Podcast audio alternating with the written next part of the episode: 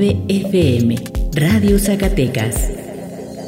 Transmitiendo las 24 horas del día desde el Cerro de la Virgen, con estudios y oficinas en Lomas del Calvario número 105, Colonia Díaz Ordaz. Interior, Instituto Zacatecano de Cultura Ramón López Velarde, en Zacatecas Capital. Teléfono directo en cabina 492 92 405 32. Oficinas 492 92 224 85. En internet www.cisar.org.mx. En Facebook y Twitter encuéntranos como CISAR. Radio Zacatecas, tu compañía.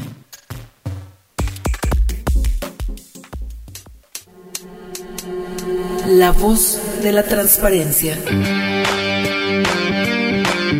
Un espacio producido por el Instituto Zacatecano de Transparencia, Acceso a la Información y Protección de Datos Personales, para dar a conocer y promover la cultura de la transparencia, la rendición de cuentas y el derecho a la información, donde nuestra principal herramienta será la información pública y la protección de los datos personales. Comencemos.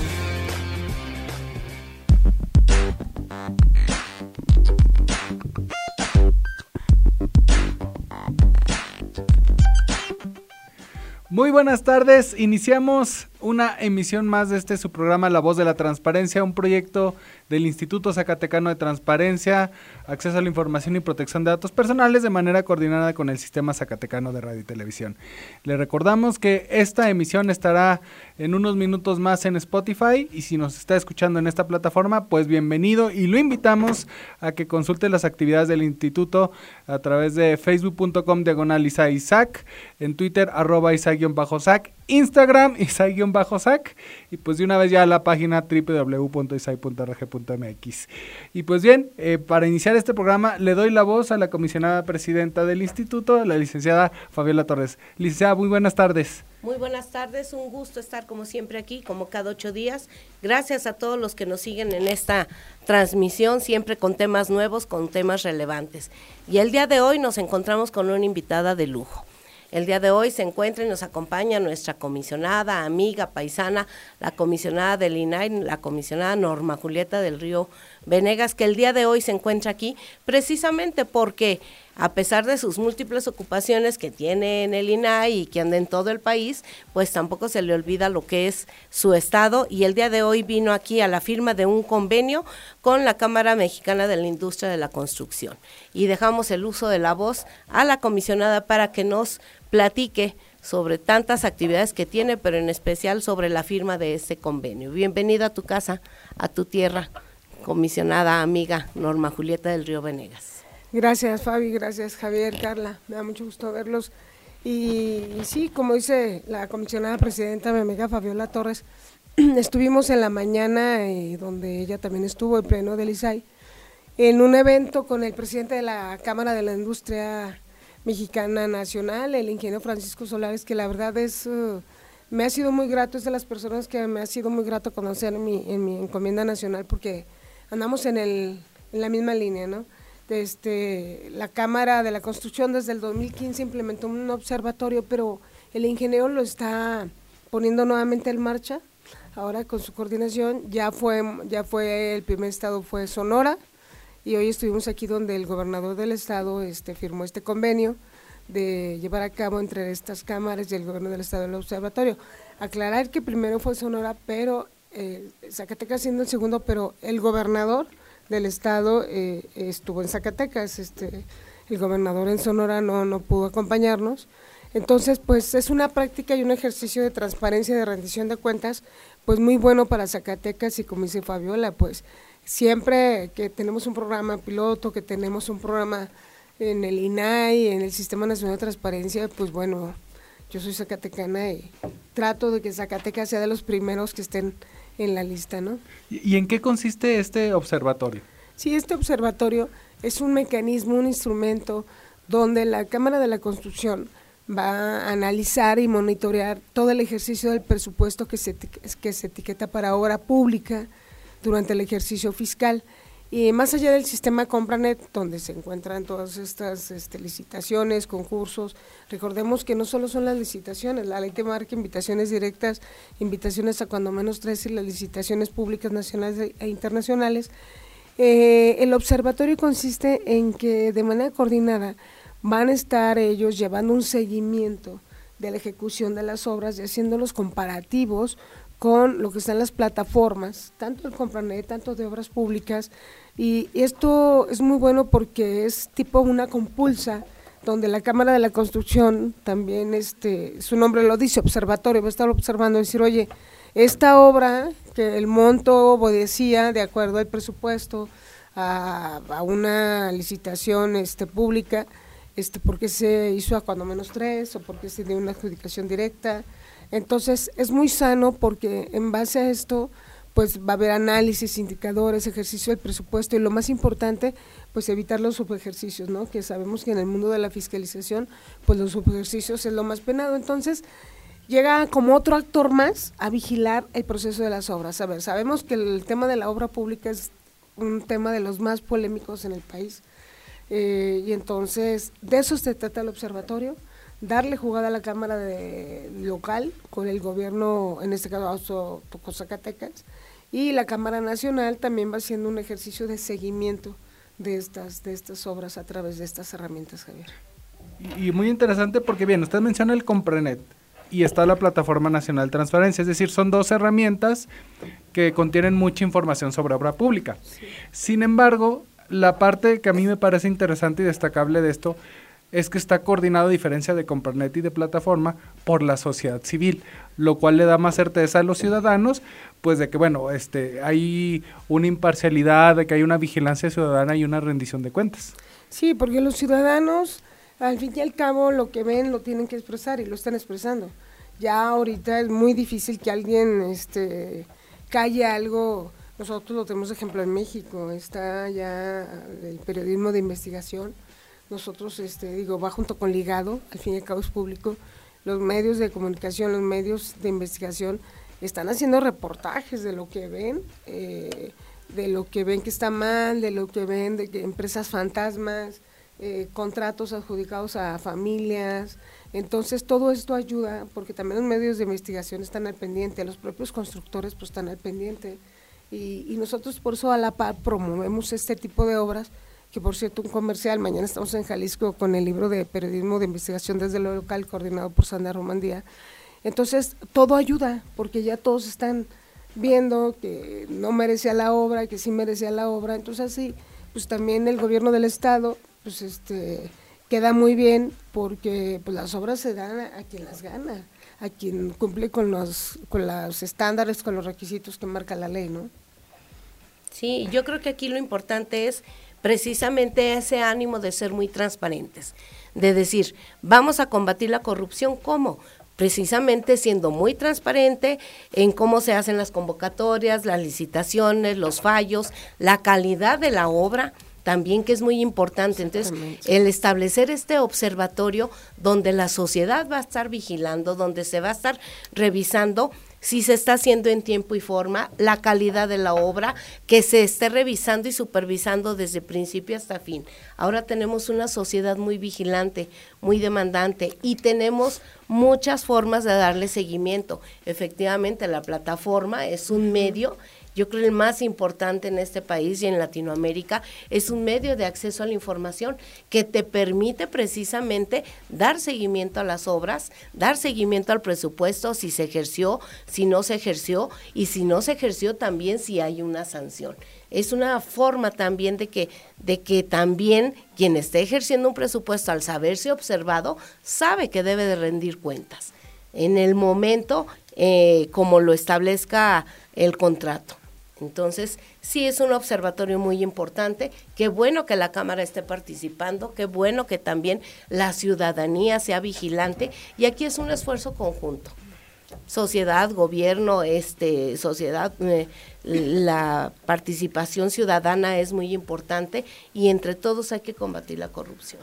Y, yo creo que es muy importante y, y lo pongo para que ustedes me refuercen el tema. Yo creo que hace 20 años eh, que inició este tema no, no imagináramos tantos proyectos basados en la información pública. Es decir, observatorios, plataformas, bases de datos, este, y todos basados en información que generan las instituciones públicas que se pone a disposición de los ciudadanos. Sí, eh, eh, hace apenas en junio festejábamos los 20 años de la llegada de la Ley de Acceso a la Información a México. Este, a pesar desde que en 1977 estaba, pues de manera, era un derecho constitucional, realmente llegó en el 2002 y luego en el 2003 apareció el IFAI y pues somos un país muy joven en este tema y aún así hemos avanzado, ¿eh? porque en estas giras que tenemos también de periodistas decían que antes era, el, era la filtración del documento, era te digo pero no digas que te dije, este, y aún así cuando empezó esto yo me acuerdo cuando María Marván estaba ahí en el, en el IFAI, este, todavía no se usaba lo de, lo de los seudónimos.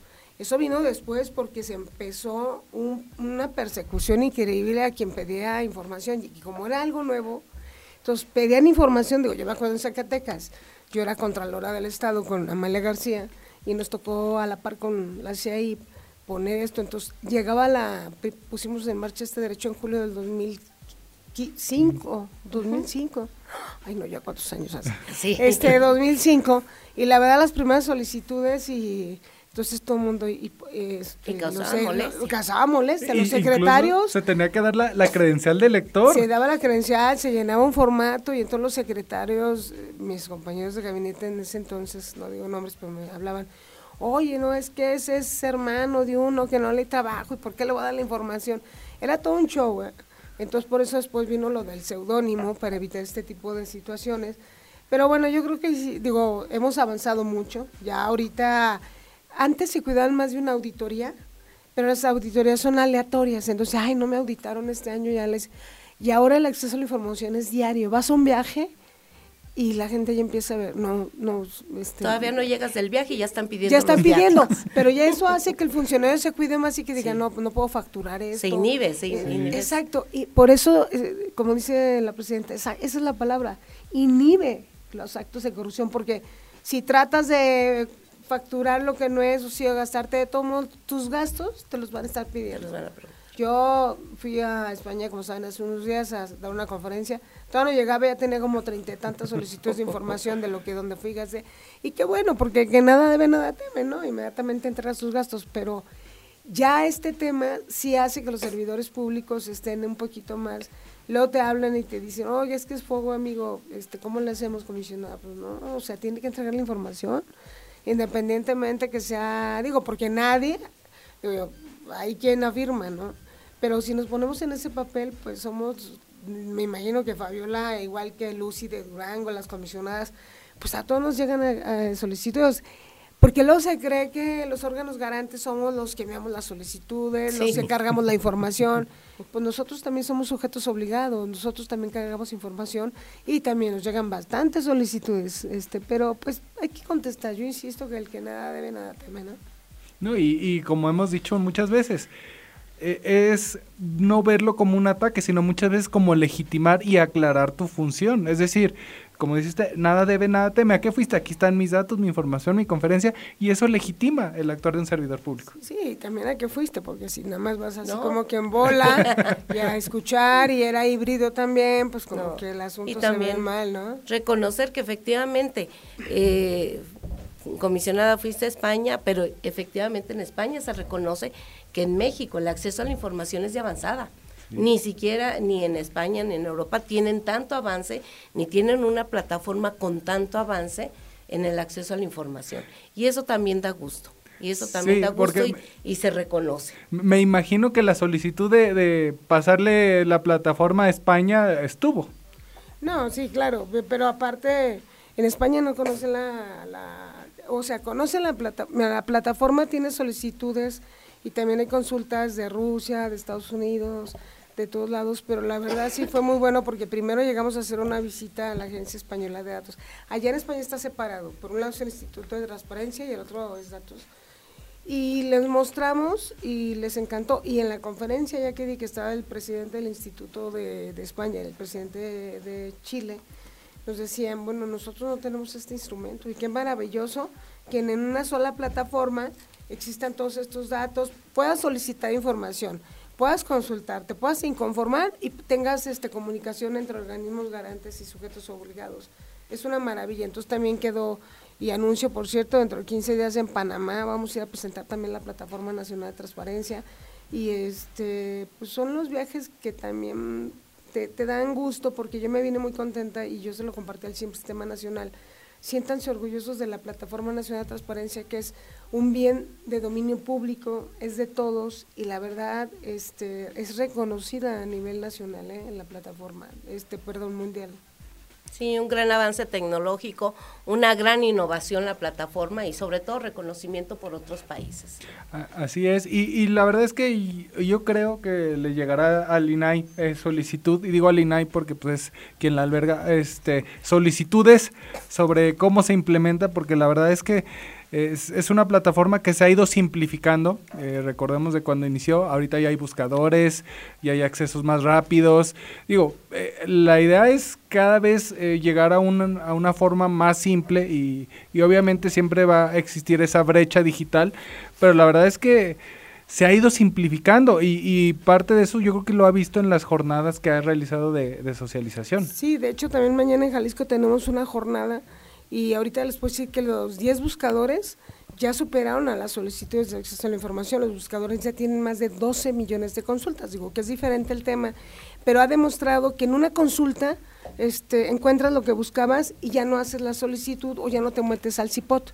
Entonces, de solicitudes de información son cerca de 8 millones, pero ahorita los buscadores tienen más de 12 millones de consultas. Toda la gente está consultando mucho en el buscador lo que necesita, lo encuentra, ya entonces sí, sí está avanzando la plataforma. Vamos a lanzar este un buscador más, ya está todo listo, nomás este depende que me lo presenten ahora que regrese a México. Y el de género también se está realizando, entonces quizá enero, febrero abramos el año con el lanzamiento de dos nuevos buscadores. Este, y bueno, pues eso nos alienta a seguir trabajando en este tema y, va relacionado con el evento de porque al fin y al cabo la carga de información de contratos, de actas de concurso, de fallos y demás, las mismas dependencias ejecutoras de obras son las que suben la información. No son los, no es el ISAI, no es no es, que Fabiola esto está negando la información, es que Julián, no, no, no, no. O sea, los cada sujeto obligado es el que sube la información. Nos pasaba un caso en la, en la Semana Nacional de Transparencia en Chihuahua porque alguien decía, es que hay unos contratos que no coinciden con otros contratos eh, pues luego las dependencias pues no se ponen de acuerdo, ¿verdad? Eh, recordemos que hay obras que involucran a varias instituciones. A lo mejor una implica Semarnat, obras públicas. Todos se ponen de acuerdo y alguien sube una cosa, entonces nos decían, ¿cómo sabemos que la información que está ahí es verídica? Seguramente ustedes les han preguntado, la información que está ahí, bueno, siempre he dicho, nosotros no somos órgano de fiscalización. Nosotros lo que vemos es que cumplan al subir la información que marca la fracción si ellos y nosotros abonamos a la buena fe y está el documento, si ellos no ponen el documento correcto o no se ponen de acuerdo con la otra, miren, al final de cuentas chocan y siempre, vean los medios nacionales. En los medios nacionales hoy en día está en boca de todos muchísimos proyectos que han, han salido a la plataforma. Yo ponía ejemplos, este, el otro día pusimos ejemplos como el Museo de los Tigres del Norte, como los ejemplos del libro que estamos presentando, del, del albergue de niños a raíz de un concierto de Plácido Domingo en Sonora que se llevó el concierto y nunca hubo el albergue. Este, pero todo sale de, la plataforma, al fin y al cabo todo sale. Entonces digo, la mejor verificación es de los ciudadanos, o sea, eh, consulten la información y si ustedes ven cosas ahí, bueno, pues por eso hay instancias para denunciar esta información. Así es, el, el, el sujeto obligado es el responsable de la información que está proporcionando. Entonces, ellos tienen la responsabilidad de actuar con legalidad, con certeza, y esa información que está en la plataforma es verificable. Y es, y es motivo también de un periodismo de investigación, que ahora es, la plataforma es fuente de investigación para muchos medios y para muchos ciudadanos para decir, a ver, si estás, si se te asignó un presupuesto para tal obra y la obra ya tiene más de un año y no ha concluido, ¿por qué no ha concluido esa obra? ¿O por qué no tiene la calidad esa obra? ¿O ya pasaron dos años y no se terminó. Es cuando el ciudadano pregunta, ¿qué pasó con ese presupuesto o por qué no se ha terminado la obra? Exactamente. Entonces, este observatorio ayuda mucho precisamente a que desde el inicio estén observando si se está cumpliendo con el presupuesto, si se está cumpliendo con la calidad de obra y si está terminando, si tienen los avances conforme al calendario o a la programación. No, y, y eso incluso al, al, a la misma empresa, digo, estamos hablando de la transparencia de, de, de, las instituciones, pero también a la misma empresa le va a exigir cumplir con los tiempos, cumplir con los gastos y cumplir con las formas, porque pues, también ya le va a haber una exigencia ciudadana y del, de la, del mismo observatorio. Doctora, ¿cuál es el siguiente paso? ¿Se firma el convenio? ¿Cuál es el siguiente paso en este observatorio? No, de hecho, Observar. bueno, ya la, las cámaras están ya trabajando, en este caso la Cámara Nacional, eh, ya bajó ahí este, el instrumento a la Cámara Local, el dirigente de aquí, el ingeniero de la Peña. Jorge de la Peña. De la Peña. Este, ellos van a trabajar con unos documentos, con unos instrumentos que maneja la Cámara Nacional y van a empezar a, a ejecutar este programa, a, a sentarse, a ver el presupuesto, lo dijo ya el presidente nacional van a darle seguimiento al presupuesto etiquetado para obra y el siguiente paso seguramente la Cámara eh, Nacional y la Estatal pues ya van a estar trabajando de manera coordinada a través de un enlace, no recuerdo el nombre de la persona que es el enlace, que es también el enlace con nosotros, y en la parte del INAI este, cruzan la información, hace como un mes fueron a presentarnos un estudio que hizo la Cámara, de lo que ha encontrado en la plataforma muy interesante sobre las obras. Entonces, va a ser una triangulación de información que estemos en contacto INAI y Cámara Nacional. Y Cámara Local va a estar seguramente con Sedubot, con Obras Públicas, con todos ellos, trabajando este monitoreo y cruzando las obras. Ya entonces el, ingeniero Solares a nivel nacional este nos presenta un estudio y, y, siempre estamos cruzando algunos datos ahí. Ya si ellos detectan algo es cuando la propia Cámara de la Historia de la Construcción este pues hace pues a lo mejor este la denuncia, la advertencia o algo con el gobernador en turno, ¿no? Pero yo aquí sí quiero reconocer al gobernador David Monreal y, no es porque sea este, David Monreal, pero pues es el gobernador de Zacatecas, este, que estuvo ahí, se le explicó de lo que se trataba, de manera inmediata dijo póngale fecha, ustedes lo escucharon en el compromiso y yo creo que también a él le sirve, como se lo dije yo, o sea, él tiene un gabinete en el que confía, en el que delega, pero también él no puede estar atrás del gabinete, ¿no? Si hay alguien que está haciendo las cosas mal, si hay alguien que por atrás de su jerarquía, de su posición, está haciendo tratos, está este, condicionando cosas, pues también yo creo que es muy bueno para el gobernador de la entidad que se dé cuenta a través de este observatorio, este, si hubiera algunas situaciones que estuvieran este, fuera de la norma y que fueran de desconocimiento de él, digo, porque ser gobernante pues no puede este sí, sí. enterarse de lo que pasa en un escritorio y enfrente en una silla un constructor, ¿verdad? Este, tratos en lo oscurito, pero esto también le va a ayudar a él porque este trae mano dura, trae mano firme en ese sentido y qué bueno que el gobernador David Monreal también a través de este mecanismo pues puede estar tranquilo y si hay algo que él tenga que saber de alguien que esté haciendo malas cosas, pues qué bueno que el gobernador del estado se entere, ¿no? No, y que y también de decir y que cuenta con el apoyo de la Cámara Empresarial, de la Cámara de la Industria de la Construcción, porque las obras, lo que se traiga de presupuesto de obra, pues que se ejecute con constructores de aquí de la entidad. También. Sí, que mencionó por ahí que andaba por el 80%, si mal no recuerdo, de, de obra pública con, con, empresas locales, lo cual es muchísimo. Es un este, buen número. Sí, porque hablaban que anteriormente era el cuarenta y tantos en, en el evento, lo cual, pues bueno, es muy bueno. Eh, comisionada, ya para cerrar, este, doctora, eh, se viene también por ahí ya la feria del libro eh, en el en Jalisco. ¿Va a participar? ¿Va a haber un pabellón de la transparencia? Sí, como cada año va a estar el pabellón de la transparencia, es del 28 de noviembre al 4 de diciembre, al 5 de diciembre. Va a estar en Guadalajara. Hoy es un pabellón un poquito más grande. Eh, vamos a presentar ocho, nuevo, ocho nuevos libros que se realizaron durante este año por expertos sobre la pandemia, sobre datos personales, sobre el COVID. Eh, Paco Acuña y Josefina van a presentar varias guías nuevas de protección de datos personales. Eh, también tenemos un foro de periodistas donde va a estar este no recuerdo, aparte de Sandra Romandía, va a estar este periodistas de Tijuana, va a estar Axel Chávez, donde nos van a platicar sus experiencias del acceso a la información. Va a haber también uno de Moneros, de, de todos aquellos periodistas que hacen la noticia en, en, una imagen, ¿no? En una... Entonces va a estar muy interesante porque aparte se van a presentar cuadernillos, revistas, pero ese es el pabellón de la transparencia, pero eh, es una es un, muy bueno estar también ahí para conocer otro tipo de obras, los invitamos. Diario El Pabellón se abre de 4 a 9 de la noche, de lunes a viernes vamos a estar presentando todas estas obras, van a participar, lo hace el Sistema Nacional de Transparencia, el INAI y el Instituto de Jalisco, y también varios compañeros comisionados van a fungir unos como moderadores, unos como relatores, con los este, que van a presentar los libros. Entonces, esperamos verlos por ahí en la Feria Internacional del Libro. Es eh, lo más inmediato que tenemos y, bueno, algunas actividades que tenemos para cerrar, pues vamos a estar yendo a algunos estados ya para instalar los últimos eh, SICOM de la plataforma.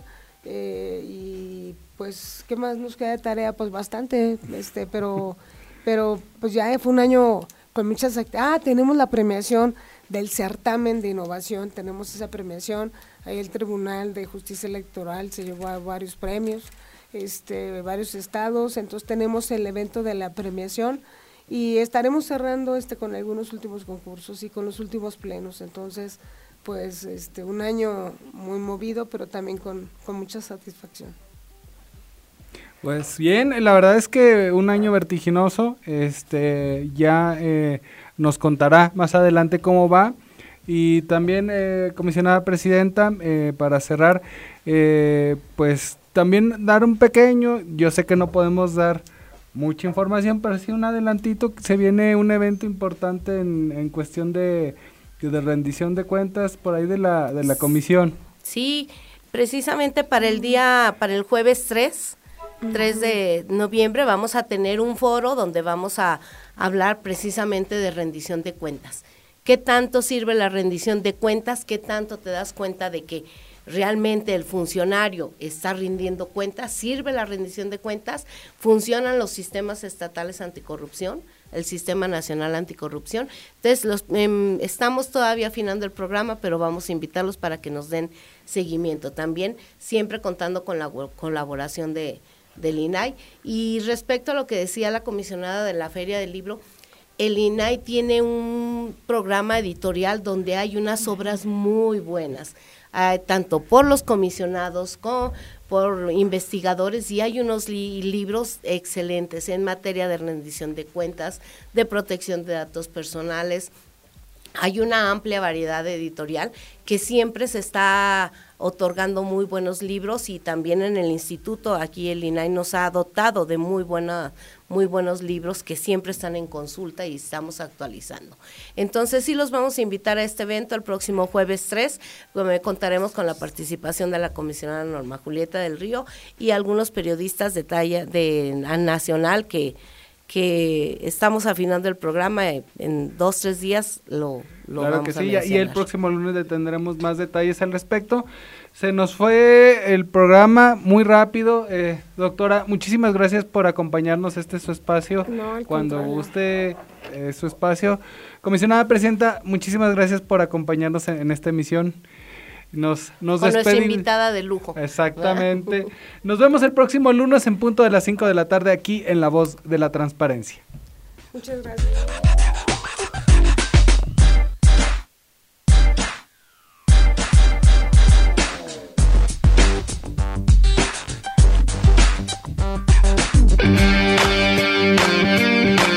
La voz de la transparencia termina su emisión de hoy. Recuerda hacer valer tu derecho a la información. Nosotros te asesoramos. Sigue nuestras actividades en Facebook, Twitter y por supuesto la próxima semana en otra emisión de La voz de la transparencia. Esta fue una producción del Instituto Zacatecano de Transparencia, Acceso a la Información y Protección de Datos Personales.